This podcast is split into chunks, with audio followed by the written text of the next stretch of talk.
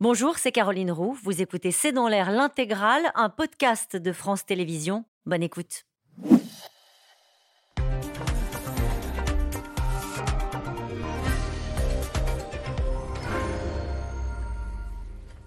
Bonsoir à toutes et à tous. L'immigration enflamme à nouveau la vie politique française avec une double actualité. Tout d'abord, il y a ce projet de loi immigration visant à délivrer des titres de séjour aux immigrés dans les secteurs où l'on manque de main-d'œuvre. Un projet de loi qui ravit le patronat qui dit avoir de plus en plus de mal à embaucher. Et puis, il y a eu cette interruption de séance hier à l'Assemblée nationale après la sortie d'un député Rassemblement national qui a lancé qu'il retourne en Afrique sans que l'on sache très bien si ces mots étaient adressés aux députés La France Insoumise noire qui avaient la parole ou aux bateaux de migrants dont il parlait. C'est le sujet de cette émission de ce C'est dans l'air, intitulée ce soir Immigration, l'impossible débat. Pour répondre à vos questions, nous avons le plaisir d'accueillir David Revaudalon, vous êtes rédacteur en chef du service politique au journal du dimanche. Béatrice Mathieu, vous êtes rédactrice en chef à l'Express, à lire euh, dans votre prochain numéro une grande enquête sur le plein emploi. Gaëlle Mack, directrice déléguée de la rédaction de Challenge. En une cette semaine, un spécial immobilier, le début d'une baisse, écrivez-vous. Et puis Thomas Porcher, économiste, membre des économistes atterrés, professeur d'économie à la Paris School of Business. Et puis votre livre, Mon dictionnaire d'économie, c'est aux éditions Fayard. Merci de participer à cette émission en direct. David Revaudalon, on commence peut-être avec cette actualité, puisque ça y est, on l'a appris, le, député Rassemblement national euh, qui a sorti cette phrase qu'il retourne en Afrique a été sanctionné. Euh, il est exclu de l'Assemblée nationale pour 15 jours et il se voit privé de la moitié de son indemnité parlementaire pendant deux mois. Est-ce que vous pouvez nous, nous rappeler ce qui s'est passé euh, hier à l'Assemblée? Oui, alors vous l'avez rappelé rapidement, effectivement, c'est suite à une intervention d'un député de la France insoumise qui évoquait le sort d'un bateau euh, de migrants euh, éloignés en Méditerranée, sort assez tragique. Et là-dessus, on a entendu, venant des rangs du Rassemblement national, qu'il retourne en Afrique. ce député, qui était un député de Gironde, assez peu connu. Le député Rassemblement national, oui. Rassemblement national, pardon, du, peu connu du grand public, s'est ensuite justifié, aidé en cela par sa phalange euh, nationaliste euh, expliquant qu'il avait utilisé le pluriel pour parler du bateau et non pas euh, qu'il s'était adressé au singulier aux députés. On va rentrer après, on va peut-être en parler un petit peu plus dans le détail tout à l'heure, mais de toute façon, qu'il s'agisse d'un singulier ou d'un pluriel, je crois que c'est assez choquant pour que, un, la séance ait été interrompue, séance de questions au gouvernement, ce qui est rarissime à l'Assemblée nationale, et deux,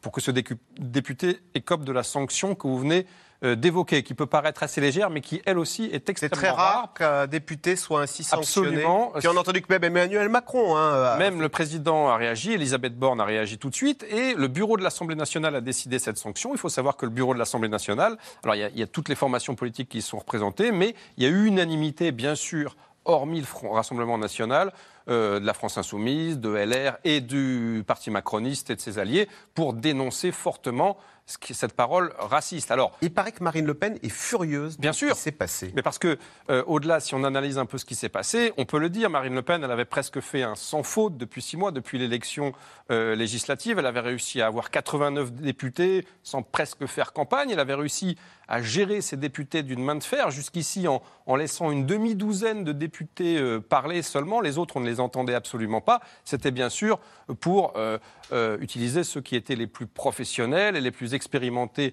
en matière de communication politique, sachant que beaucoup de ces députés, ces néo-députés, étaient évidemment peu expérimentés. Et, donc ils avaient ordre de se taire. Absolument. dont lui d'ailleurs. Absolument. Comme vous savez, les élus du Front National sont parfois coutumiers, ou même souvent coutumiers de ce type de dérapage. C'est un grand classique pour les journalistes dans les campagnes électorales du Rassemblement national d'aller dénicher sur Facebook les dérapages racistes, antisémites ou homophobes de tel ou tel.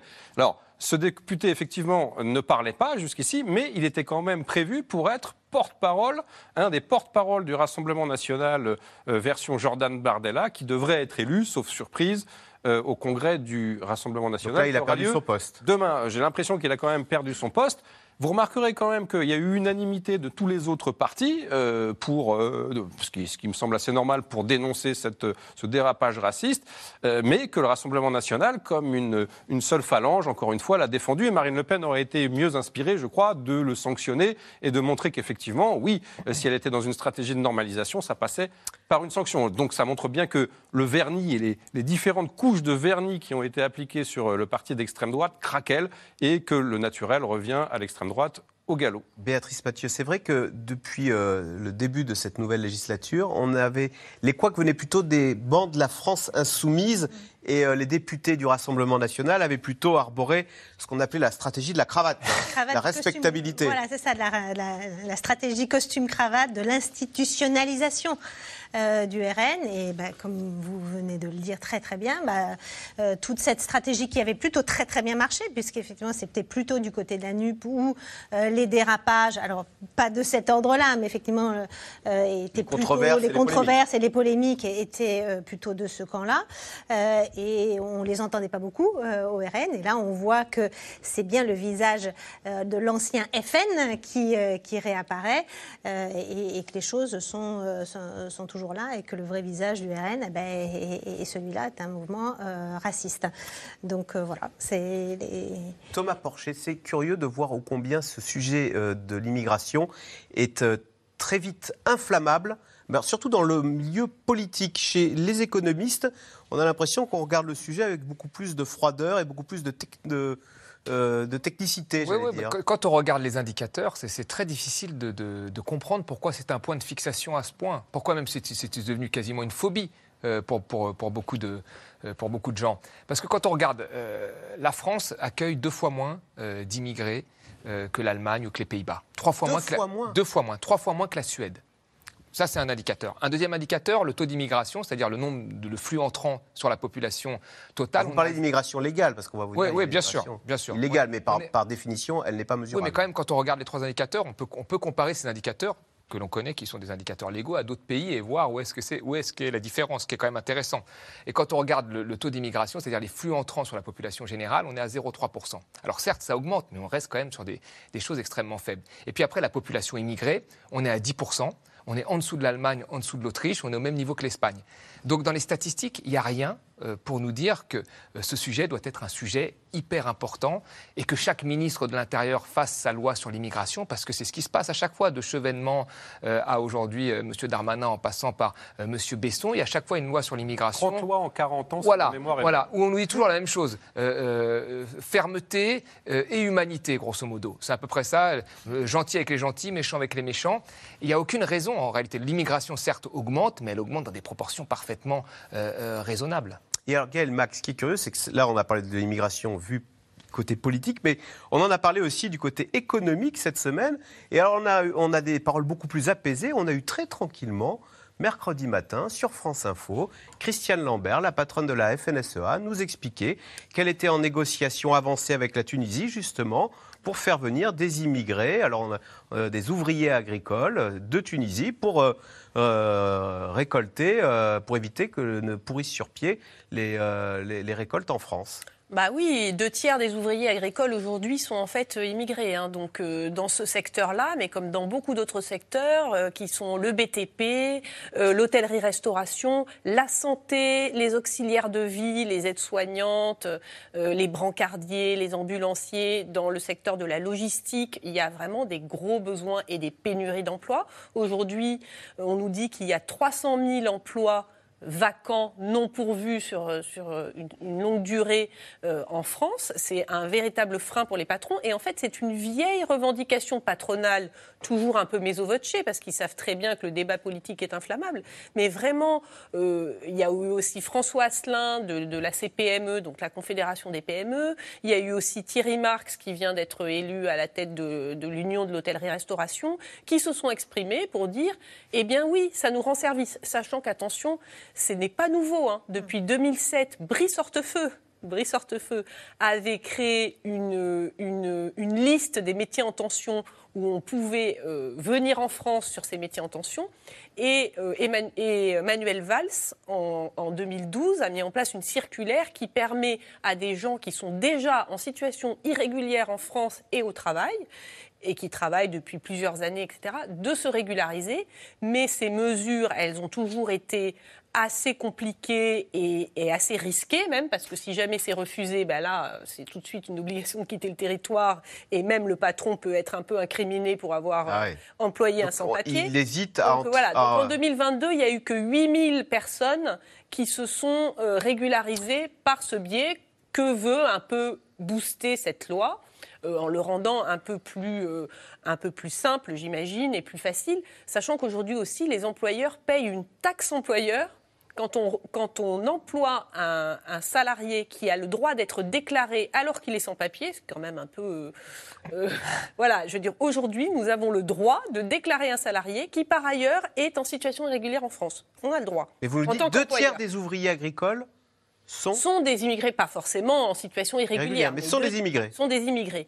Mais dans d'autres secteurs, par exemple, si vous là, prenez les- on n'aurait pas de pêche made in France ou de fraises made in France. Et sans- d'ailleurs, quand il y a eu le Brexit, euh, un certain nombre de- de- de- d'agriculteurs qui ont voté pour le Brexit et, et en bonne partie pour cette histoire d'immigration se sont retrouvés avec des cultures qui séchaient sur pied et qui pourrissaient dans la terre parce qu'ils n'avaient pas d'ouvriers agricoles. Alors, cette semaine, le gouvernement a donc dévoilé euh, son texte sur la future loi immigration, un texte qui prévoit notamment de créer un titre de séjour pour les immigrés qui travaillent dans les métiers en tension. Hier, lors d'un débat, on en a parlé sur ce sujet à l'Assemblée, les mots d'un député RN ont provoqué l'émoi des parlementaires, une interruption jugée, une interpellation jugée raciste qui a même provoqué une euh, interruption de séance, sujet de Léa Dermidjian et Ariane Morisson.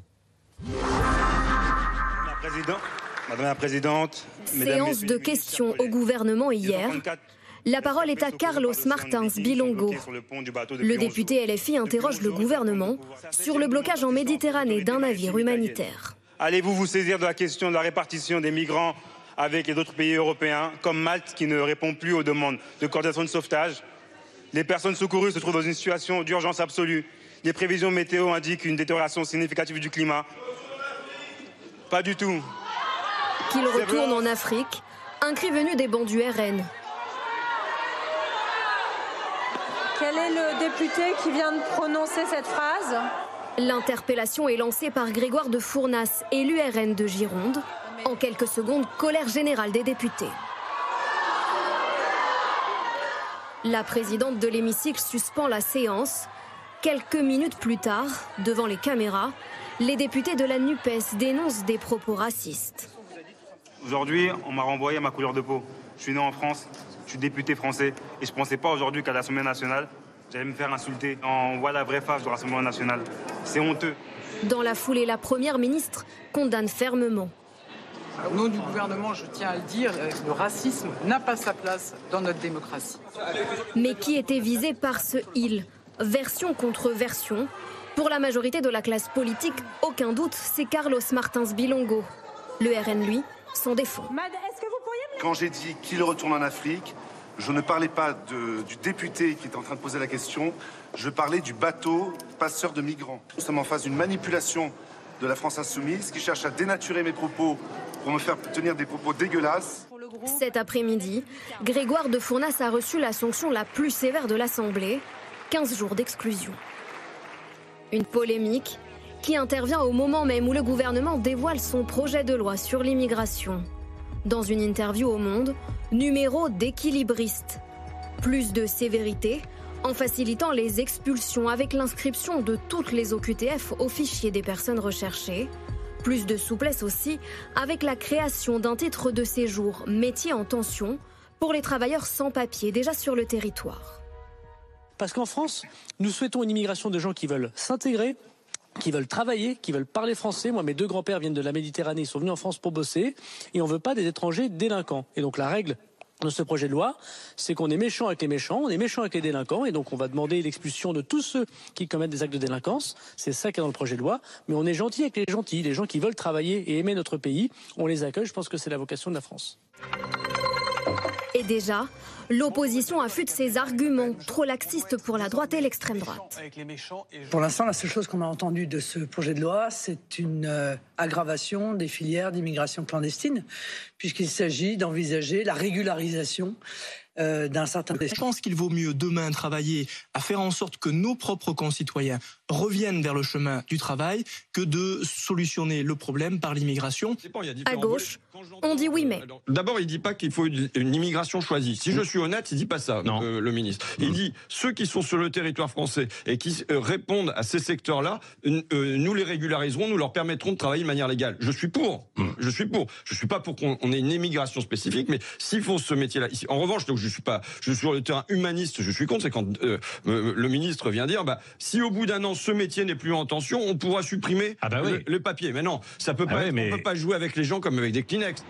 Un débat sans vote aura lieu au Parlement au mois de décembre, puis le projet de loi immigration sera présenté début 2023.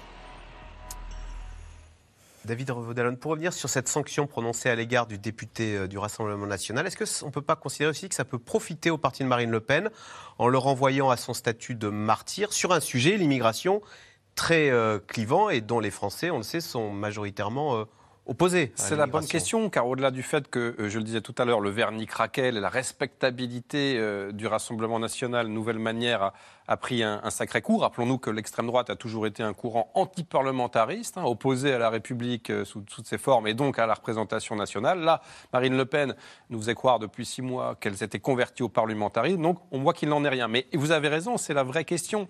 Euh, quand on voit que l'extrême droite a fait plus de 30% ou près de 30% euh, euh, au premier tour à la présidentielle, dont 7% avec un candidat, pour ne pas le nommer Éric Zemmour, qui a fait campagne sur le thème du grand remplacement, sur des thématiques ouvertement essentialistes et racialistes, euh, on peut se demander si effectivement euh, cette, ce regroupement, cette union sacrée qui va de LR à LFI en passant par le PS, les écologistes et, et les macronistes, euh, ne va pas effectivement alimenter le thème du seul le Rassemblement national dit la vérité et tous les autres sont les représentants d'un système qui vous cache la vérité. C'est pour ça que Marine Le Pen n'a pas sanctionné? Alors, je pense que, moi, je, je- je le disais tout à l'heure, je pense que c'est une erreur dans un premier temps, puisque, effectivement, si elle poursuit sa stratégie euh, de notabilisation, cette stratégie de la cravate, eh bien, il fallait euh, vite effacer cette vilaine tâche sur cette cravate et donc euh, le sanctionner. Mais dans un deuxième temps, on peut se demander si, effectivement, une partie de l'opinion ne va pas se dire, mais oui, effectivement, il faut le soutenir. Marine Le Pen a tout à fait raison. Le Front National,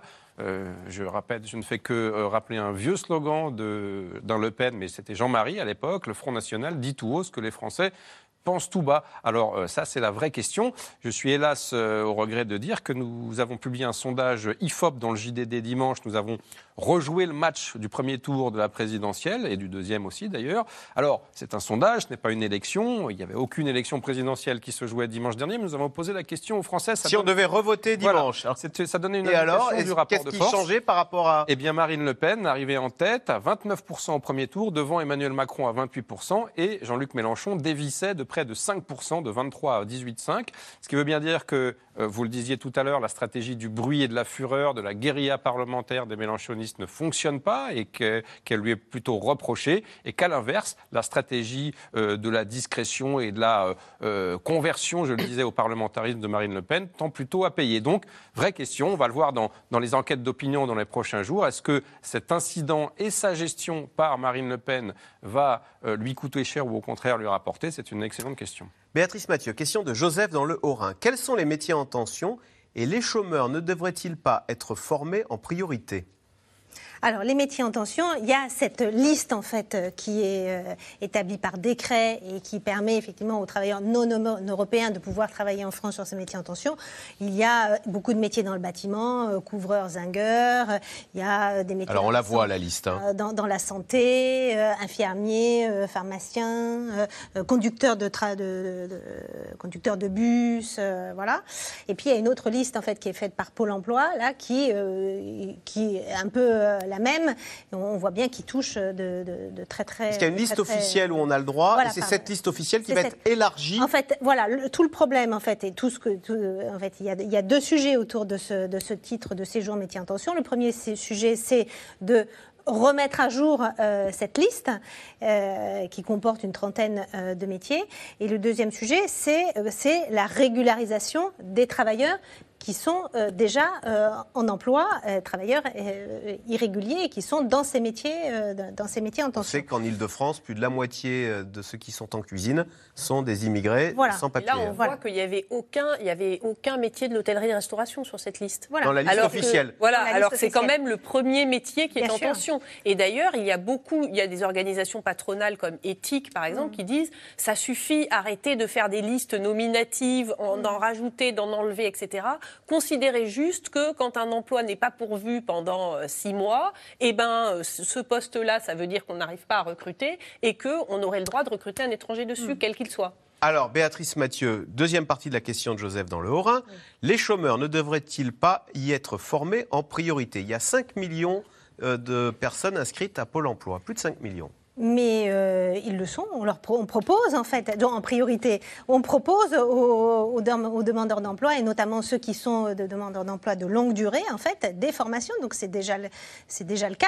Donc euh, si, on dit que ces métiers sont en tension, c'est que euh, les entreprises n'arrivent pas à recruter autant de personnes qu'elles voudraient. Donc euh, le, sujet est déjà est déjà en partie euh, adressé par par euh, des entreprises euh, de des entreprises d'intérim d'insertion qui, prennent aussi des, des, gens qui sont RSA depuis très longtemps et qui les remettent dans ces métiers-là. Euh, dans l'enquête qu'on a fait, euh, des- qui paraîtra la, semaine prochaine dans l'Express, on, a été voir en fait ces entreprises euh, d'insertion, d'intérim d'insertion et qui, qui prennent en fait des, des gens qui étaient au RSA depuis très longtemps et leur proposent d'être devenir coffreur dans le bâtiment ou, ou couvreur ou voilà. Et donc c'est dé- c'est déjà euh, en partie euh, en partie le cas. Thomas Porcher, l'argument qui dit en fait les patrons ne veulent pas payer euh, correctement ces salaires, ces métiers euh, qui sont souvent déconsidérés, et donc on va chercher une main-d'œuvre étrangère, de sans-papiers, corvéable à merci, qu'on va pouvoir payer au lance-pierre. Bah, il faut quand même être honnête sur cette liste. euh, euh, vous avez quand même que des, des, des types de travail qui sont pas très bien rémunérés. C'est la, vérité. Et que les Français Et ne veulent- pénible, hein, parfois. Voilà, et pénible, mal rémunéré et pénible. Et que les Français ne veulent plus faire. C'est ça la réalité. On a souvent dit que, que les immigrés volaient le travail euh, des Français. En réalité, ils prennent les emplois que les Français ne veulent plus faire. Et ils ne veulent plus les faire parce qu'ils les jugent pas suffisamment payés. Parce que vous mettez, je sais pas moi, une aide à domicile à 2500 euros net, je vous garantis que tout de suite, vous allez trouver des gens qui, vont avoir des carrières d'aide à domicile. C'est des, des emplois qui sont très mal payés. Et c'est pour ça que quand on regarde la question de l'immigration, si on la traite un peu de manière globale, qu'est-ce qui se passe? C'est qu'il y a un certain nombre d'emplois dans les pays riches que euh, les, locaux ne veulent plus faire. Et vous avez de l'autre côté, dans des pays pauvres ou en développement, euh, principalement les pays africains, parce que l'immigration extra-communautaire vient des, pays africains, où la population est majoritairement jeune, où elle a du mal aussi à avoir un avenir économique. Parce que là, on parle d'immigration économique, on ne parle pas d'immigration pour guerre ou pour cause climatique. Elle a du mal à avoir un avenir. Pourquoi elle a du mal à avoir un avenir? Parce que même si on regarde l'organisation du commerce euh, international, euh, fait que la plupart de ces pays, vous regardez un pays comme le Congo, euh, bah, un pays comme le Congo, 96% de ses exportations, c'est du pétrole. Le pétrole, c'est deux multinationales européennes, Total et Agip, qui exploitent ce pétrole-là. Ça crée très peu d'emplois pour la jeunesse congolaise. Donc qu'est-ce qu'elle peut faire? Qu'est-ce qu'elle peut faire finalement? Bah, Elle ne voit qu'un avenir économique ailleurs. Et ça, c'est un vrai problème aussi à un moment de se dire quel financement on peut donner à ces pays pour qu'ils puissent développer je, je parle, euh, s'ils avaient des dirigeants non corrompus, etc., mais qu'ils puissent développer des filières, puisque par exemple au Congo, 4% seulement de la filière agricole, les potentialités de la filière agricole sont développées à 4% seulement. On pourrait faire 96% de développement en plus. Mais il faudrait avoir des financements, et en général, ils ont très peu accès euh, au financement, sauf avec le FMI qui les conditionne à l'exportation, euh, souvent, et ça, c'est les vraies questions qu'il faut poser. Je veux dire, il y a un, un, un de Donc, confrères... donc la jeunesse africaine désespérée eh ben, Bah. se tourne vers ces emplois mal payés que les Européens refusent de prendre. Et, et elle, est, co- elle est finalement indirectement contrainte à migrer. C'est-à-dire tant qu'on n'aura pas rééquilibré un petit peu euh, euh, les possibilités dans ces pays-là économiques, ben, la jeunesse sera toujours amenée à migrer, pas forcément dans les pays euh, européens, parfois elle migre dans des pays voisins, Ouais. mais elle migre toujours là où la croissance est la plus forte. Et alors Gaël Mac, parce que Thomas Porcher nous disait tout à l'heure, mais oui, mais euh, il y a plus d'immigration en Allemagne, aux Pays-Bas. Au fond, nous, on le fait, mais sans le vouloir, ou en douce. Euh, alors que dans- c'est parfaitement assumé en Allemagne, aux Pays-Bas, de dire bah voilà, ces emplois ils sont pas très bien payés, euh, mais on les réserve à une main d'œuvre euh, euh, venue euh, d'Afrique ou d'ailleurs et qui Il y a de des tensions hein, aussi. En, dans- dans- en Allemagne, il y a eu des fortes tensions. euh, il y a des tensions dans tous ces pays. hein. Je veux dire, c'est pas la France a un problème d'immigration et on est devenu obsessionnel sur ce sujet, mais c'est pas le seul pays. Je veux dire, si Giorgia Meloni a été élue en Italie, c'est quand même qu'il y, a un- y a un ressenti négatif vis-à-vis de l'immigration de la part des Italiens. Donc c'est un problème européen. Et je veux dire, la Suède, qui recevait énormément de- de- d'immigrés, elle est en train d'adopter une des lois les plus dures d'Europe sur l'immigration. Donc c'est- un problème. Mais le problème européen est quand même le même partout, c'est-à-dire qu'il y a un vieillissement démographique, il y a quand même une, une natalité trop faible, euh, et euh, il y a euh, des emplois qui sont... et ça, c'est vrai que c'est un, un- une vraie hypocrisie. Tous ces gens qui votent contre l'immigration, quand ils font garder leurs enfants, c'est quand même souvent par euh, une personne immigrée. Quand ils mettent leurs parents dans une maison de retraite ou euh, qu'ils lui prennent une auxiliaire de vie, il arrive quand même souvent que ce soit une personne immigrée. Ils n'ont pas non plus forcément très envie de payer beaucoup plus cher, euh, de rémunérer beaucoup plus ces personnes pour euh, que s'assurer que ce soit une- un Français. Donc, euh, donc il y a des, des emplois à pourvoir que les Européens ne, ne veulent pas. En plus, ils sont dans une situation de, euh, de, de ralentissement démographique. Donc oui, le patronat en Allemagne, le patronat en- en- au Royaume-Uni appelle euh, d'une manière claire Et nette à, à plus d'immigration. Je veux dire, euh, en, en Allemagne, ils sont en train de préparer une loi pour assouplir un peu cette immigration de travail, mais c'est toujours la même ambigu- ambiguïté en disant, voilà, on va faire venir des gens pour le travail, mais en fait, bon, après, euh, il faudrait qu'ils restent pas trop longtemps, qu'ils restent que quand le métier est en tension, qu'ils ne viennent pas avec leurs femmes et leurs enfants, qui, voilà, donc c'est pas ça la vie. David Revaudalon, est-ce qu'il n'y a pas que des coups à prendre avec cette loi immigration? On voit déjà la droite, euh, la droite parlementaire, euh, euh, taxer le gouvernement de laxisme en régularisant des sans-papiers, en disant bah, finalement il suffit de venir, d'être dans un métier en sans tension et hop, c'est gagné, et même de créer une fili- un appel d'air avec une filière, une nouvelle, en créant une nouvelle filière d'immigration via ces métiers sans tension ou sous tension. Bien sûr, il n'y a que des coups à prendre et de tous côtés. Alors vous citez la droite, euh, on pourrait aussi ajouter à ça bien sûr le Rassemblement national. On a vu l'extrait avec Marine Le Pen qui accuse le gouvernement de laxisme. Et puis de l'autre côté, euh, j'exagère à peine, mais la gauche va l'accuser de fascisme, donc euh, bah, pour son aspect répressif. C'est la raison pour laquelle le gouvernement va nous expliquer, comme souvent d'ailleurs depuis l'élection d'Emmanuel Macron, que ce projet de loi est parfaitement équilibré puisqu'il énerve tout le monde sur sa gauche et sur sa droite.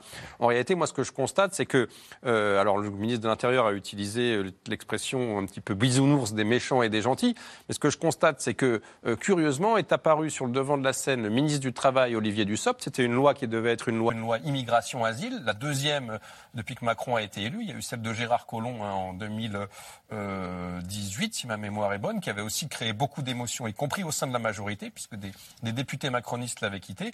Et donc, Gérald Darmanin devait porter un projet de loi répressif pour illustrer un petit peu euh, ah, le, le petit virage à droite du président et flanc, euh, garder le flanc régalien du président. Et on a vu débouler euh, le ministre du Travail dans les dernières semaines avec cette fameuse interview au Monde de mercredi où les deux donnaient une interview conjointe, donc méchant et gentil. Et j'ai l'impression qu'il y avait aussi gentil flic et méchant flic. Le méchant flic étant plutôt Gérald Darmanin, grosso modo avec l'aspect répressif. Vous citiez l'inscription des personnes qui sont frappées d'une obligation de quitter le territoire français, la fameuse OQTF, au fichier des personnes recherchées.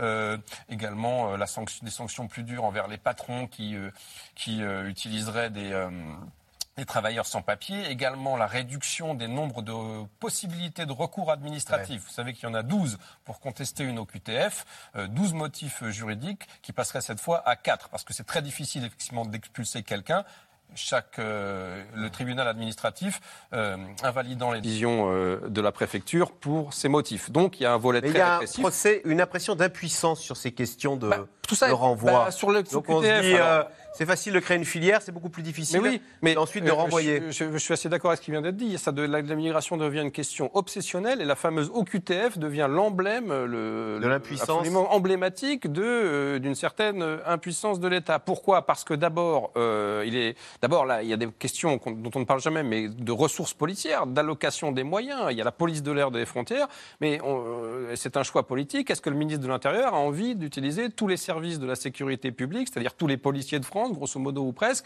à traquer des, clandest- des clandestins pour les renvoyer Ça, c'est une première question. C'est pas le cas, évidemment. Ce ne serait pas possible parce que la police a autre chose à faire. Deuxième chose, euh, les motifs juridiques, je le disais, hein, les, décisions sont très souvent cassées par les tribunaux euh, sur, sur des motifs, euh, sur ces 12 motifs. C'est pour ça que le, ministre de l'Intérieur veut les, euh, réduire. Et troisième euh, motif qui est pour le coup diplomatique, c'est la fameuse question des laissés-passer consulaires, hein, euh, puisque euh, quand un pays ne veut pas reprendre ses ressortissants, et c'est très souvent le cas, euh, l'Algérie, le Maroc, des pays d'Afrique, mais bien d'autres ne veulent pas évidemment voir Reprendre leur délinquants. sol euh, des, des- des étrangers, effectivement, enfin des, nationaux qui sont ici euh, considérés comme des délinquants, ben, on est coincé, on ne peut pas les expulser. Alors, vous avez vu l'exemple des, des- des Britanniques qui veulent maintenant euh, euh, les envoyer au Rwanda, ça a été beaucoup commenté. Nous, on va, on va pas créer une colonie à l'extérieur pour envoyer tous les euh, les étrangers. Icarguélènes. Voilà, les pour les étrangers délinquants. Donc c'est vraiment un, un casse-tête Non, et c'est devenu, vous avez raison, un symbole d'une forme d'impuissance politique et c'est évidemment exploité et surexploité par la droite et surtout euh, par l'extrême droite. Béatrice Mathieu, question de Louise dans le Calvados. L'immigration sélective n'existe-t-elle pas déjà au Canada, aux États-Unis, en Australie, en Nouvelle-Zélande, sans que cela pose problème? Ben, C'est vrai que cette immigration sélective, c'est les échos ce matin qui faisaient remarquer que la France avait du mal à attirer pour le coup alors une immigration euh, des ingénieurs, des, euh, des chercheurs, et on parle de talent. hein. Des talents. La, France attire difficilement les un- talents oui. d'étrangers. On est derrière la Belgique, l'Autriche, la Nouvelle-Zélande, l'Islande, etc. Mm.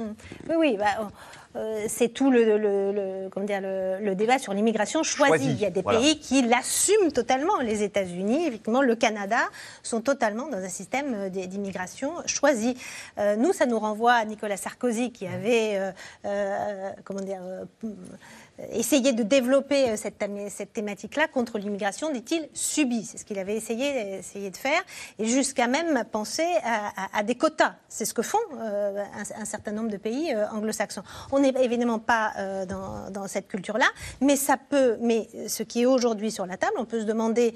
C'est des questions qui sont pas, qui sont pas, dont on n'a pas encore les réponses. Est-ce qu'on va aller jusqu'à des quotas sur certains métiers en tension, sur les titres de séjour, voilà, sur la durée euh, de, de ces titres de séjour. Et puis, il faut se poser aussi la question, c'est la personne, elle vient, euh, elle va s'intégrer, elle va être sur le marché du travail, elle va fonder une famille, elle va payer des impôts, elle est, et puis euh, elle- il y a une forme d'assignation à rester dans le métier qu'elle aura pris. Si elle est aide à la personne, ça veut dire que si elle peut rester là parce que elle, est dans ce statut d'aide à la personne. Ça pose aussi des, des- des- des sujets, même de, de- de parcours de vie des, des gens qui, viennent. En tous les cas, ces pénuries de main-d'œuvre et ces tensions sur, sur le marché du travail alimentent la hausse des prix. Une hausse des prix qui est durement ressentie, notamment par les ménages les plus modestes. Alors certains tentent de trouver des solutions, comme participer à des achats groupés, des achats groupés de fuel ou de bois, par exemple. Et l'ob- l'objectif, c'est d'obtenir des rabais, de faire baisser la facture. Vous voyez ce reportage de Magali Lacrose et Stéphanie Lopez. Sur les routes de Courgenay, un dimanche matin de septembre. Le ciel est clair, la tournée peut commencer. Claude Léger est conseillère municipale, agricultrice. Et sur son temps libre, elle organise des commandes groupées de gazole non routier, de fioul ou de granulés de bois pour faire baisser les prix. Je me suis dit, on y arrive à petite échelle entre nous et pourquoi on n'arriverait pas à rendre un service aux, administrés Et aujourd'hui, dans un contexte difficile, euh, je pense que c'est euh, vraiment euh, rendre un service à tout le monde. La dernière commande collective date du printemps. Qu'est-ce qui t'amène? Euh, je viens te voir un petit coup par rapport aux achats groupés. Je voulais D'accord. savoir si tu étais intéressé. Oui, justement, euh, j'allais t'envoyer un SMS. bah, pour tu te vois. demander. Claude a su tisser un véritable réseau en s'appuyant sur ceux qui ont de gros besoins de carburant. Comme Olivier, 26 agriculteurs bénéficient de tarifs négociés. Ça, c'est des réservoirs de 600 litres. Donc, vous voyez ce que ça peut donner. en fonction des travaux qu'on exécute, euh, bah, on consomme plus ou moins à l'heure et, à la surface qu'on fait, c'est à la vitesse euh, dans les terres qu'on a. C'est pas toujours facile d'estimer. Mais il faut pas que ça aille beaucoup au-delà non plus, hein, parce que le reste augmente euh, au triple, tous nos engrais ont triplé. hein, et on ne sait pas si on aura même la disponibilité pour la prochaine campagne. 2023 risque d'être compliqué à ce niveau-là. Donc tout ça, ça impacte à la fois nos travaux et à la fois notre économie. L'agriculteur est partant pour une nouvelle commande groupée de gazole non routier et de fioul domestique. La dernière fois, 229 000 litres avaient été commandés pour une soixantaine de particuliers et d'agriculteurs, 13% moins cher que le prix du marché. Quelle est la recette de Claude pour obtenir ces ristournes? D'abord, le regard vissé sur le cours du pétrole.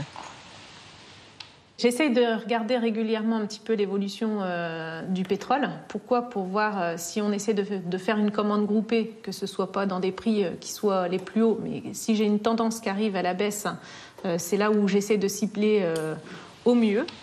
D'où l'importance d'anticiper les besoins des uns et des autres. Le jour où la tendance des cours est à la baisse, elle décroche son téléphone et lance un appel d'offres aux fournisseurs. Une fois que j'ai le tarif, hein, le préférentiel, le, mieux placé, j'ai mon tarif. Là, par contre, tout va vite. Tout doit aller vite parce que quel que soit le, fournisseur, il me bloque le prix pendant euh, maximum euh, 48 heures. À Courgenay, comme partout en France, de plus en plus de particuliers investissent dans des poêles. Mais le prix des pelets explose désormais et le spectre d'une pénurie inquiète. J'ai repris contact avec euh, les fournisseurs de pelés pour voir ce qui, est- ce qui était possible de faire. Bonjour Madame Zilioka, ça va? Et la voilà de nouveau à la rencontre de son réseau d'acheteurs. Face à l'augmentation du prix du fioul, cette jeune retraitée a opté pour le bois et quelques astuces maison. Donc oui, là, on pense se mettre euh, ici, euh, puisque la chaleur, elle, euh, le poêle est là et la chaleur, elle, elle monte, euh, elle monte directement. Donc ici, on va mettre, euh, on va, on va mettre un rideau. Pour cet hiver, ça ira. Une commande groupée de pelets avait été faite avant l'été. Et d'ailleurs, le garage ne peut pas contenir plus de stock. Mais c'est la suite qui l'inquiète. C'est vrai qu'on conseille on conseillait aux gens, même à mon fils, je lui ai conseillé de prendre, euh, d'installer un poêle. Et maintenant, je me dis, bah, je ne sais pas si j'ai bien fait. J'ai quand même beaucoup de coups de fil où aujourd'hui on me dit euh, comment on va faire, comment on va faire. Ceux qui ont un système euh, de chauffage mixte, bon, ils vont réussir à, combler une partie, mais ceux où, ils ont tout arrêté pour euh, mettre que des granulés, c'est compliqué. La dernière commande collective de pelets sera livrée aux habitants d'ici un mois. Un peu moins cher que le prix du marché, mais le double du tarif de mai dernier. Et ça ne risque pas de s'arranger. Un défi supplémentaire pour la négociatrice de Courgenay. Alors, question téléspectateur David Revaudalon, c'est Grégoire dans les Charentes-Maritimes.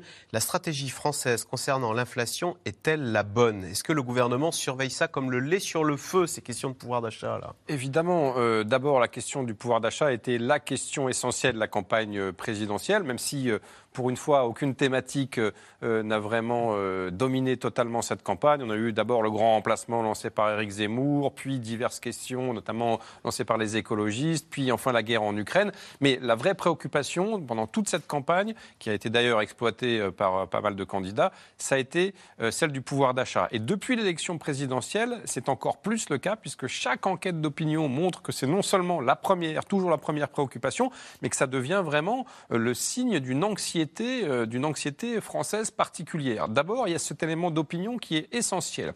Et face à cet élément d'opinion, le gouvernement et Emmanuel Macron a beau nous expliquer que l'inflation n'est que de 6% en France, c'est-à-dire l'une des plus réduites aujourd'hui, je parle sous le contrôle euh, de, mes confrères et consoeurs, mais euh, sur le continent européen, euh, de même que les chiffres d'autres indicateurs économiques sont plutôt bons, comme les chiffres du chômage, que le gouvernement vend comme les meilleurs depuis 20 ans. C'est difficile, très difficile à entendre du point de vue des Français, de la même manière que le gouvernement n'a cessé depuis le mois de juillet de dépenser en divers mesure bouclier. Euh, Il y a le bouclier énergie pour les entreprises qui vient d'être dégainé par Elisabeth Borne, mais on avait eu quand même plus de 50 milliards en quelques mois qui ont été déployés pour protéger les Français de la hausse euh, du gaz, de l'électricité, du prix à la pompe, euh, divers chèques pour les ménages à faible revenu, pour euh, les produits alimentaires, etc. Donc en, réalité, le gouvernement essaye de finir, de terminer, de, de- pardon, de fermer le robinet du quoi qu'il en coûte, qui Mais- a quand même abreuvé l'économie française Il fuit pendant, toujours, ce robinet. pendant deux ans, mais il y a quand même encore pas mal de fuites. Et je pense qu'il, voilà, chaque problème, euh, euh, comme disait Jacques Chirac, les ennuis, et je reste poli, volent en escadrille. ben, vous voyez que sur Les le plan, chèques aussi. le- sur le plan économique, les ennuis volent en escadrille. Le gouvernement n'a pas fini de payer des chèques, ce qui euh, évidemment pose beaucoup le problème de la dette et des déficits, renforcés par les taux d'intérêt, puisque là, on commence à atteindre un niveau euh, plus qu'inatteignable. Euh, Béatrice Mathieu, je reprends la question de Grégoire. Est-ce que c'est efficace du coup? Est-ce qu'avec son tarif euh, énergétique euh, ou tarif et son bouclier, le gouvernement arrive à contenir à peu près les prix Est-ce que ça donne de bons résultats? Bah, quand on regarde le, le- la- le comparatif des taux d'inflation euh, calculés par euh, Eurostat, donc le- le- les statistiques officielles européennes, oui, euh, sur le papier, oui, puisque euh, le, taux 6% d'inflation. en France. Voilà, et, c'est est, 17 euh, aux Pays-Bas, hein, C'est 17 aux Pays-Bas et c'est euh, encore plus euh, dans, en Estonie, etc. en et c'est etc. 12 en Belgique. Voilà, donc sur le papier, euh, oui, tout à fait. Ça a un coût budgétaire, comme vous le disiez, euh, très, très important. Et puis, on peut dire aussi, d'une certaine façon, que c'est euh, assez. On, a, on a arrosé tout le monde hein, sur le, bouclier euh, énergétique. Tout le monde en, a profité. Et donc là, la vraie question est presque, à mon avis, l'angoisse euh, du gouvernement, c'est comment on fait pour sortir euh, de, ce, La euh, perfusion. de, de- de cette perfusion. Faudrait parce que, cibler. Parce qu'en réalité, le quoi qu'il en coûte, il n'a jamais, il, il est toujours là. Euh, il, il est là. et L'argument du gouvernement, c'est que il est bien avant, le quoi qu'il en coûte, c'était un arrosage généralisé et que là, désormais, il est un peu plus ciblé sur les entreprises, les ménages les plus en difficulté. Mais effectivement, Bah, l'argument. disons, sur, le, sur les prix du gaz et de l'électricité, ou euh, même de l'essence, ou de l'essence. du carburant, pas du du tout. carburant, Et je pas ra- du tout. Tous les donc, ménages en profitent. Et donc, c'est, et donc, c'est vrai que c'est un souci, par exemple, sur, les coûts- sur le coût des, des carburants.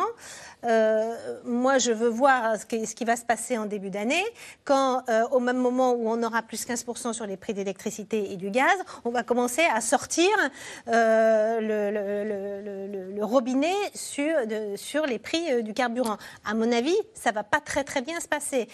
Donc, il y, a, un problème social inégalitaire puisque euh, euh, bah, finalement euh, remplir euh, le- le- le- l'essence d'un 4x4 euh, faire le plein bah, c'est pareil que euh, quand vous avez euh, une Clio donc euh, il y a un moment c'est pas possible L'énergie, c'est comme le pain autrefois. et hein. ça n'incite pas et par ailleurs ça n'incite pas vraiment à avoir un comportement Vertueux. plus vertueux Gaël Mac, question téléspectateur. L'inflation condamnera-t-elle la classe moyenne à la précarité dans les mois à venir? C'est vrai que le gouvernement fait beaucoup d'efforts. Béatrice Mathieu disait que ces efforts portent. De fait, l'inflation en France est plus basse que chez nos voisins. Néanmoins, est-ce que le ressenti est à la hauteur de ces résultats ou est-ce que non, on a l'impression que Oui, alors l'inflation, on se la prend de pleine poire Le ressenti n'est pas du tout à la hauteur. hein. C'est vrai que nous, on fait un sondage mensuel avec euh, l'Institut Odoxa sur un peu le moral des Français et on leur pose chaque mois une question spécifique. Cette, cette, euh, ce mois-ci, le mois d'octobre, on leur a posé cette question sur l'inflation et notamment on leur a demandé quel était le niveau d'inflation, qu'est-ce qui, quel était leur ressenti du niveau d'inflation. Et ils nous disent 12%. Bon, Deux fois plus voilà, deux fois plus que, que ce la que réalité. mesure. Bon, Parce que l'inflation est à 6, mais les Français Voilà, disent... les Français non, disent 12. je l'ai- J'ai l'impression qu'elle est à 12. Alors, bon, le, le- le prix euh, des, des denrées alimentaires, c'est 12 hein, oui, sur un c'est an. ça. Et le prix des produits frais dans les produits alimentaires, c'est 17. Donc, ça, c'est un peu ce qu'ils achètent au quotidien. Et donc, euh, bon, ils ont certainement un ressenti bien plus élevé, puisque le panier de consommation de l'ANC est évidemment bien plus large. Bon. Cela dit, euh, les Français, je pense, c'est inaudible, mais euh, par exemple, au Royaume-Uni, les ménages ont eu des, des factures d'électricité et de gaz qui étaient juste impayables. Il y a eu des- quand même des manifestations dans la rue, il y a, des, il y a des contestations, il y a des gens qui arrêtent de payer leurs opérateurs parce qu'ils ne peuvent pas. En fait, en France, on l'a pas ressenti, euh, cette augmentation euh, des prix de l'énergie, en dehors de ces pauvres personnes qui ont choisi de se chauffer au bois, mais en l'occurrence, les gens qui se chauffent au gaz et à l'électricité n'en ont pas, l'ont pas subi. Mais bon, alors, et, et- après, il faut voir que ce ressenti, il a été aussi très très fort au premier semestre, parce que vont arriver des mesures qui commencent juste à se mettre en place maintenant. Il y a eu quand même une revalorisation des retraites, plus 4%. Il y a eu une revalorisation des salaires dans la fonction publique, plus 3,5%. Il va y avoir des négociations salariales dans certains secteurs, elles ont déjà commencé. C'est jamais tout, à fait au niveau de l'inflation, hein, mais c'est quand même plus 4, plus 5. Il y a eu une revalorisation des minima sociaux. En gros, euh, il me semble que Bruno Le Maire a dit qu'entre 2021 et 2023, ils allaient, ils allaient dépenser 100 milliards en, euh, en, soutien au pouvoir d'achat des Français. Si on prend en compte toutes ces mesures, les revalorisations de salaires et de retraites, les boucliers tarifaires, les aides à l'essence, l'indemnité inflation que vous avez peut-être oublié, mais c'était ce chèque de 100 euros qui avait été donné à 38 millions de Français euh, à fin 2021. 100 milliards. 100 milliards, en fait, c'est tout à fait de l'ordre du quoi qu'il en coûte, parce que dans le quoi qu'il en coûte, il y avait beaucoup de prêts hein, qui, sont en train d'être remboursés. Là, c'est vraiment que des, des, dons. Mais c'est vrai que Thomas Porcher, il y a la question des, salaires et des revenus derrière, parce que le, les loyers augmentent de 3,5, euh, le plein d'essence augmente, l'électricité et le gaz vont augmenter. On voit bien que euh, le, dépense augmente, mais les revenus ne suivent pas d'autant. c'est ça le problème. Et puis, je, pense que les comparaisons internationales, quand vous êtes fait partie des 30% des revenus, c'est inaudible. Et là, vous l'avez très bien dit, c'est inaudible.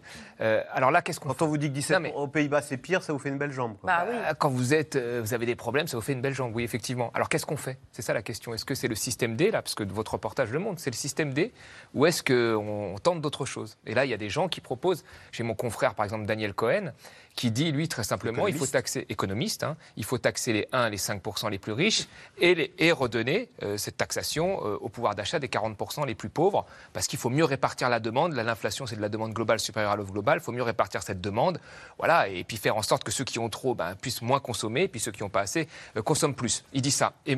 Je ne partage pas totalement, soit dit en passant, parce que moi, je pense qu'une grosse partie de notre inflation est importée.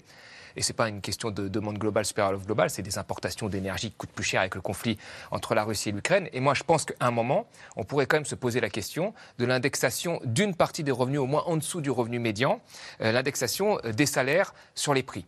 Parce que les gens pour le SMIC. Hein. Oui, c'est déjà, déjà, pour plus le SMIC. que l'inflation. Tout à fait. C'est déjà plus pour 8%. Hein. C'est déjà pour le SMIC. Pourquoi on ne pourrait pas élever ça à tous les, salaires en dessous du, salaire médian? Pourquoi on ne fait pas ça? Parce qu'on dit que ça va alimenter l'inflation par cette boucle euh, prix-salaire. Très bien. Mais si notre inflation, elle passe de 6 euh, à 8 euh, il n'y aura aucun impact sur l'activité économique. En dessous de 10% d'inflation, il y a beaucoup d'études qui disent qu'il n'y a euh, quasiment pas d'impact sur, la, sur, sur la, croissance économique. Et même, il y a des pays parfois qui ont un peu plus d'inflation que, que, nous et qui ont une croissance similaire à nous.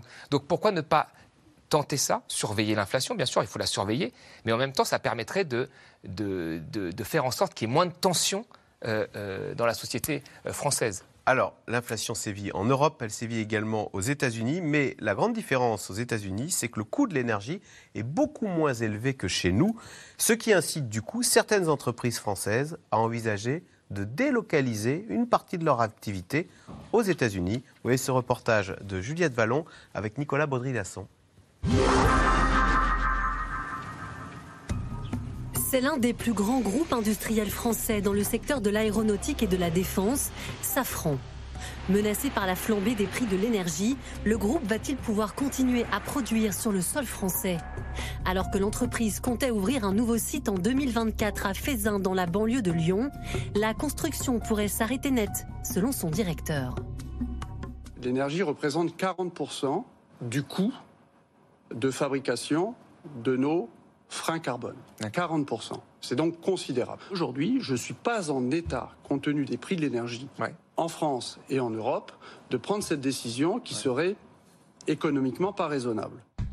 Et c'est vers les États-Unis que regarde le patron de Safran, comme plusieurs groupes européens, prêts à délocaliser une partie de leur production de l'autre côté de l'Atlantique. Premier producteur de pétrole et de gaz de schiste au monde, le pays bénéficie de prix plus stables, avec des subventions d'État avantageuses pour les énergies fossiles. À l'exportation vers l'Europe, les volumes explosent et les recettes aussi, comme le montrent les bénéfices records des deux géants du pétrole américain Exxon et Chevron au deuxième trimestre 2022. À tel point que le président Joe Biden les sermonne, le butin doit être partagé. Je pense qu'ils ont la responsabilité d'agir dans l'intérêt de leurs consommateurs, de leur communauté, de leur pays, d'investir dans l'Amérique en augmentant la production et la capacité de raffinage. Ils ne veulent pas le faire, mais ils ont l'opportunité de le faire, en réduisant les prix pour les consommateurs à la pompe. S'ils ne le font pas, ils devront payer un impôt plus élevé sur leurs profits excessifs et faire face à d'autres restrictions. Une menace de taxer les super profits, car les Américains sont aujourd'hui étranglés par l'inflation. 8,2% en septembre, proche de son plus haut niveau depuis 40 ans. Nourriture, essence, immobilier, dans cette ville du New Jersey, personne ne semble épargné par l'explosion des prix. Le plus gros problème, vous savez, c'est le loyer. Avant, on avait un prix plutôt bas, mais maintenant, le mien a grimpé à 800 dollars. 20% de plus. Je payais 600 avant, franchement, c'est beaucoup. Je vais vous dire, maintenant quand vous mangez, vous dînez, vous faites le plein pour le lendemain parce que vous n'êtes pas sûr de pouvoir assurer le prochain repas. J'essaie de ne pas être pessimiste, mais ça devient difficile pour moi et pour tout le monde. Le coût de la vie, première préoccupation des Américains selon une récente étude. De quoi en faire un enjeu crucial pour les élections de mi-mandat du 8 novembre. Fragilisé par la hausse de l'inflation, le président Joe Biden martèle dans ses meetings les efforts de son administration pour redonner du pouvoir d'achat aux Américains. Maintenant, le montant total des prix des médicaments sur ordonnance que vous devez payer au cours d'une année ont baissé. Si vous êtes une personne âgée bénéficiant de la sécurité sociale, cela ne dépassera pas 2000 dollars par an. C'est tout. Côté républicain, on accuse l'administration démocrate d'avoir dépensé trop d'argent avec des plans d'investissement massifs. Soyons clairs, la plus grande menace pour la retraite de nos seniors aujourd'hui est l'inflation écrasante causée par Joe Biden et son administration. C'est de leur faute, ils l'ont provoquée. Les Américains voteront mardi prochain. Une élection clé pour l'ancien président Donald Trump qui compte bien tester sa popularité. Lors d'un meeting donné hier dans l'Iowa, le milliardaire a affirmé qu'il allait très probablement se représenter en 2024. Question téléspectateur Gaël Mac. L'État ne devrait-il pas maintenir un plafond sur le prix, le prix de l'énergie afin de dissuader les entreprises de délocaliser? C'est vrai qu'on a vu dans le reportage Safran, entreprise française qui fait ses moteurs d'avion, qui voulait créer une usine à Lyon. Le patron a dit bah, Moi, je ne la fais plus. Enfin, il arrête son projet parce qu'il dit en France, en Europe, les prix ont été multipliés par 5 alors qu'ils n'ont pas bougé aux États-Unis. Et du coup, il va, il va privilégier son entreprise américaine. Bah, il y a un vrai problème de compétitivité en Europe avec l'énergie, euh, notamment dans l'industrie euh, qui est très énergivore. En fait, euh, ce problème d'explosion des prix de l'énergie, il est, c'est un problème qui est européen. Ah on ne s'en rend pas compte. En fait, aux États-Unis, les prix n'ont pas augmenté. Russe, que nous n'avons plus, dont, toute l'Europe était assez massivement dépendante.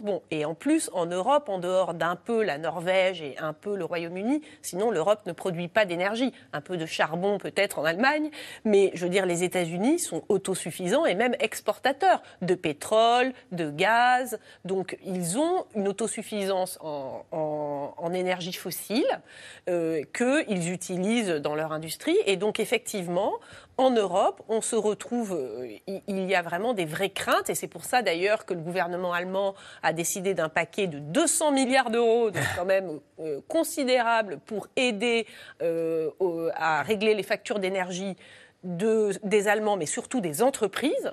Et c'est pour ça aussi qu'Elisabeth Borne vient de décider tardivement, mais de mettre 10 milliards d'euros pour aider aussi les entreprises, parce qu'il y a vraiment un problème de compétitivité euh, mondiale de l'Europe sur les prix de l'énergie. Thomas Porcher, on voit que nous, on, on demande à nos entreprises d'être verts, d'engager la transition euh, écologique. Mais aux États-Unis, ils ne se posent pas de questions. Là, c'est vive les énergies fossiles. Hein. Parler de gaz et de pétrole de schiste. Hein. C'est ça. Oui, oui, non, c'est vrai. Je, je, je, vais rebondir un peu sur ce qui a été dit. Je répondrai à votre question après. Il faut quand même rappeler que toute la filière aéronautique a, été, a reçu beaucoup d'aides pendant le Covid. Hein. 15 milliards hein, d'aides de, l'État. Hein. Bruno Le Maire, euh, pas, ah ouais, bah, pour si c'est pour la perdre maintenant, bah, ça, voilà. c'est bien Bruno idiot. Le Maire avait justifié ses aides en disant je leur demande de maintenir leur, leur emploi euh, en France. Euh, c'est important, c'est important de le rappeler. Après, sur la question effectivement des, prix de l'énergie, euh, aux États-Unis, ils ont chuté drastiquement avec la production de gaz et de pétrole de schiste. Mais si on reprend toute l'équation au complet, les États-Unis ont rajouté 4 millions de barils de pétrole au début des années 2010. Hein. ils sont devenus le premier producteur avec, avec la Russie, avec l'Arabie saoudite.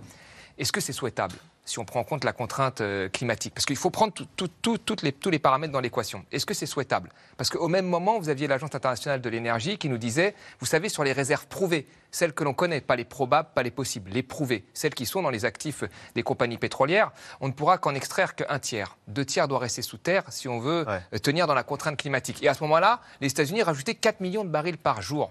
Donc vous voyez, euh, il y a pratiquement un million de puits en activité aux États-Unis, pétrole et gaz conventionnel, non conventionnel confondus. Alors très bien, la compétitivité c'est important, mais si à un moment on prend tout en compte, bah, cette question montre que euh, c'est tenable. Mathieu, si on dézoome, est-ce que l'Amérique ne, ressort pas euh, plus forte de cette guerre en Ukraine? Bah, Bien sûr, les États-Unis sont aujourd'hui les grands gagnants de la séquence. Ils le sont euh, pour leur industrie de la défense, on voit bien, on c'est l'Allemagne qui a acheté des F-35. Euh, on ne jure plus que par l'OTAN et l'armée américaine. Que par l'OTAN. Ils sont les grands gagnants sur le plan énergétique et on voit bien qu'on passe d'une certaine forme de dépendance au gaz russe à dépendance au GNL, le gaz euh, naturel liquéfié euh, américain. Et ils sont aussi gagnants en termes d'industrie. On le voit bien avec cet, cet exemple-là, parce qu'on passe d'une mondialisation où le, le, le, jeu se faisait sur une sorte de moins 10 ans sur le coût de la main-d'œuvre. Euh, ça a été ça pendant euh, des décennies, pendant deux décennies, où là, euh, la, bataille, maintenant, elle se joue sur le coût de l'énergie. C'est plus le coût de la main-d'œuvre qui est la compétitivité clé, c'est le coût de l'énergie. En tout cas, on a, on a une bascule, en fait, qui est en train de s'opérer et avec un, rôle très important du, coût de l'énergie. et donc, évidemment, là, l'Europe, par rapport aux États-Unis, est dans une, vous l'avez bien dit, dans une situation de, de, de sous-compétitivité qui, qui va durer parce que eux sont sur bah, du, gaz, du, gaz, de schiste, du pétrole de schiste, et qui est euh, beaucoup moins cher. Et comme on n'a pas un prix euh, du carbone mondial, parce qu'on pourrait ah, dire si on avait un prix, ah euh, une taxe carbone mondiale où finalement on rééquilibrait les choses, bah, finalement ça serait pas très grave. Sauf que ça, on l'a toujours pas. Allez, tout de suite on revient à vos questions.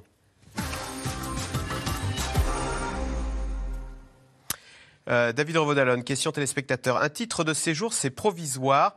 Qu'adviendra-t-il de ces travailleurs quand ces secteurs ne seront plus en tension? C'est ce qu'on disait tout à l'heure. C'est hein. la vraie question, effectivement. Euh, d'abord, ça crée quand même une formidable usine à gaz administrative, parce que qui est-ce qui va déterminer, vous citiez la question euh, des différentes listes des métiers en tension, qui va déterminer quand un métier est en tension et ne l'est plus, comment appliquer euh, ces changements euh, de modèle. je crois que ça a été le cas d'ailleurs dans certains pays, je pense au Canada, où on a fait venir beaucoup de gens quand l'informatique, quand le secteur informatique avait des besoins et, dont on n'avait plus besoin une fois que, effectivement, le vent économique avait tourné 12 mois plus tard. Donc c'est une vraie, une vraie question. Il faudrait un organisme euh, qui devra fixer donc effectivement les besoins, les métiers en tension et, euh, qui s'assure que voilà ensuite. Et, d'ailleurs, quand Gérald Darmanin annonce que euh, sur la question des permis de travail, on pourrait avoir des permis de travail accordés à des gens qui restent dans les métiers. Là encore une fois, ça a été dit. Ça, pose aussi la question bah, de l'assignation à résidence professionnelle.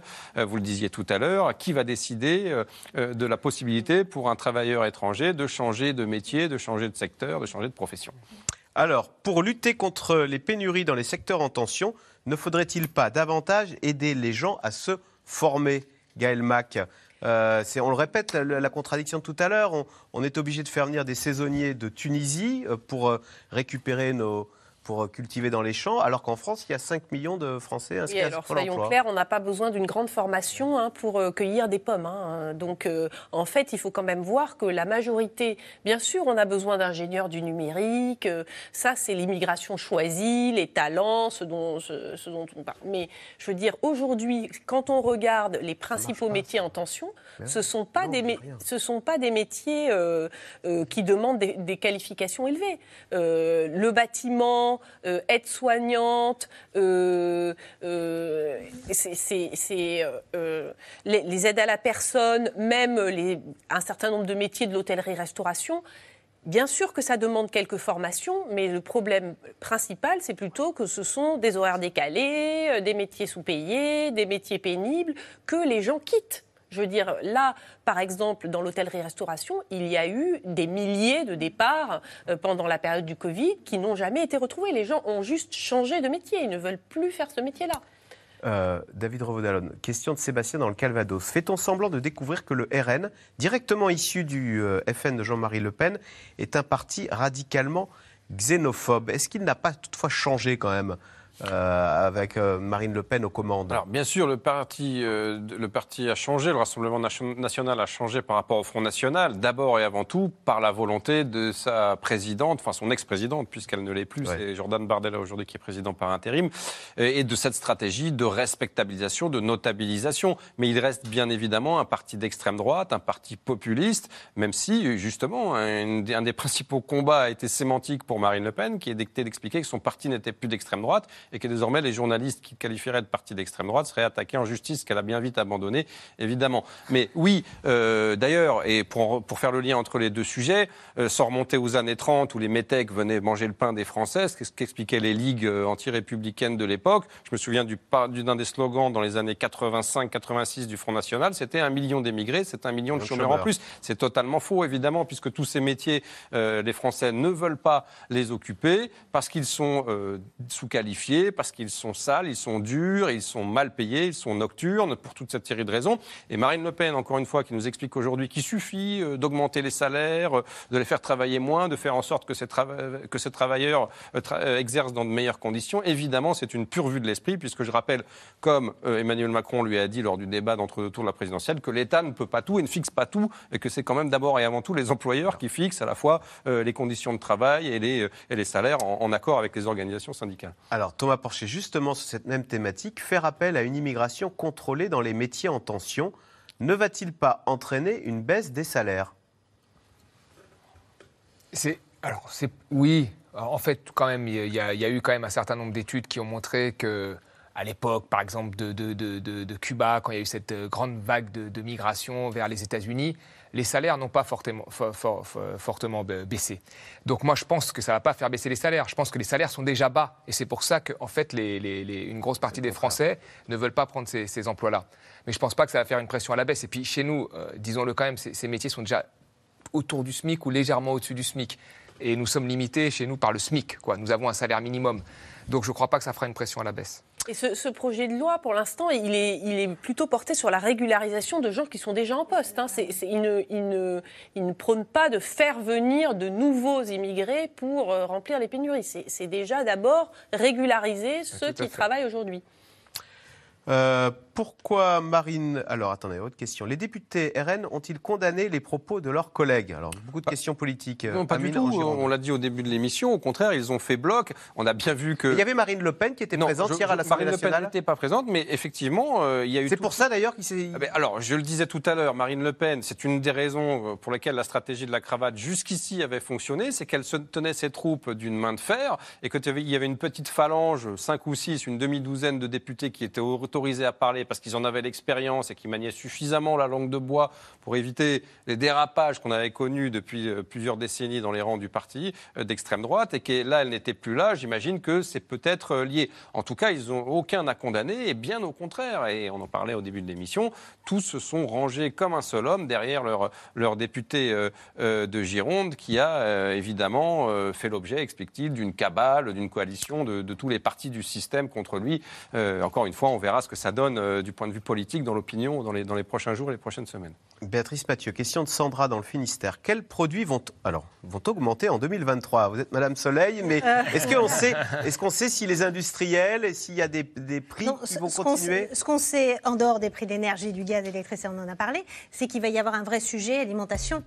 Euh, et ça, l'INSEE l'avait déjà euh, annoncé lors de leur dernière prévision. C'est-à-dire que là, l'augmentation de l'inflation au cours des prochains mois va être plus tirée par un dérapage des prix de l'alimentation ah. que par des prix de, l'énergie. Donc le sujet alimentaire va être très très important, va être très très important pour les prochains mois. Merci beaucoup d'avoir participé à cette émission. C'était C'est dans l'air, un podcast de France Télévisions. Alors s'il vous a plu, n'hésitez pas à vous abonner. Vous pouvez également retrouver les replays de C'est dans l'air en vidéo sur France.tv.